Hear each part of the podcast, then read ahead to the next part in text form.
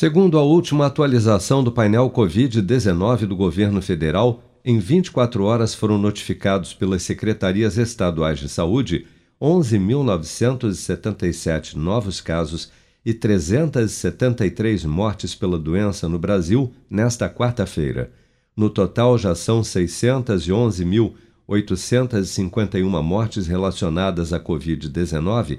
desde a primeira confirmada no final de março do ano passado. Segundo dados oficiais, das quase 22 milhões de pessoas já infectadas pelo novo coronavírus no Brasil, 170.910, ou 0,7% delas, ainda seguem internadas ou em acompanhamento pelos órgãos de saúde em todo o país. Até esta quarta-feira, 157.400.168 pessoas, ou 74,3% do total da população do país, já haviam recebido a primeira dose de vacina contra a Covid-19, sendo que destas, 126.961.439, ou 60% dos habitantes do Brasil, também já foram imunizados com a segunda dose ou dose única contra a doença, e 12.891.623, ou 6% da população, já receberam a terceira dose ou dose de reforço.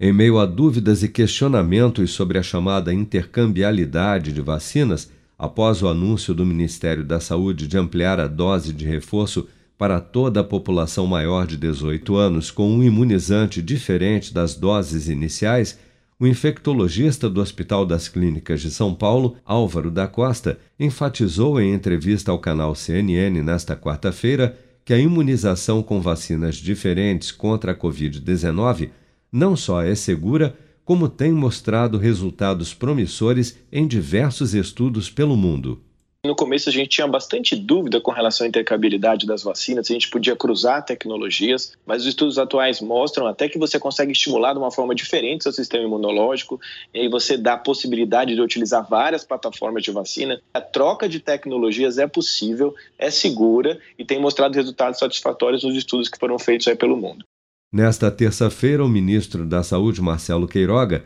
anunciou que a vacinação de reforço contra a Covid-19 foi ampliada agora para toda a população maior de 18 anos a partir de cinco meses após a segunda dose.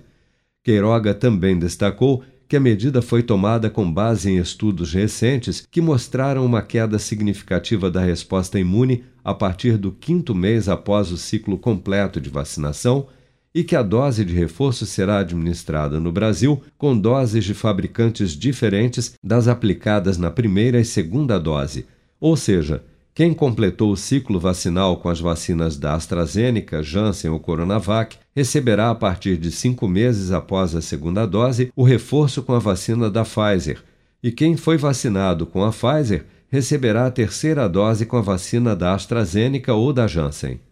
com produção de Bárbara Couto, de Brasília, Flávio Carpes.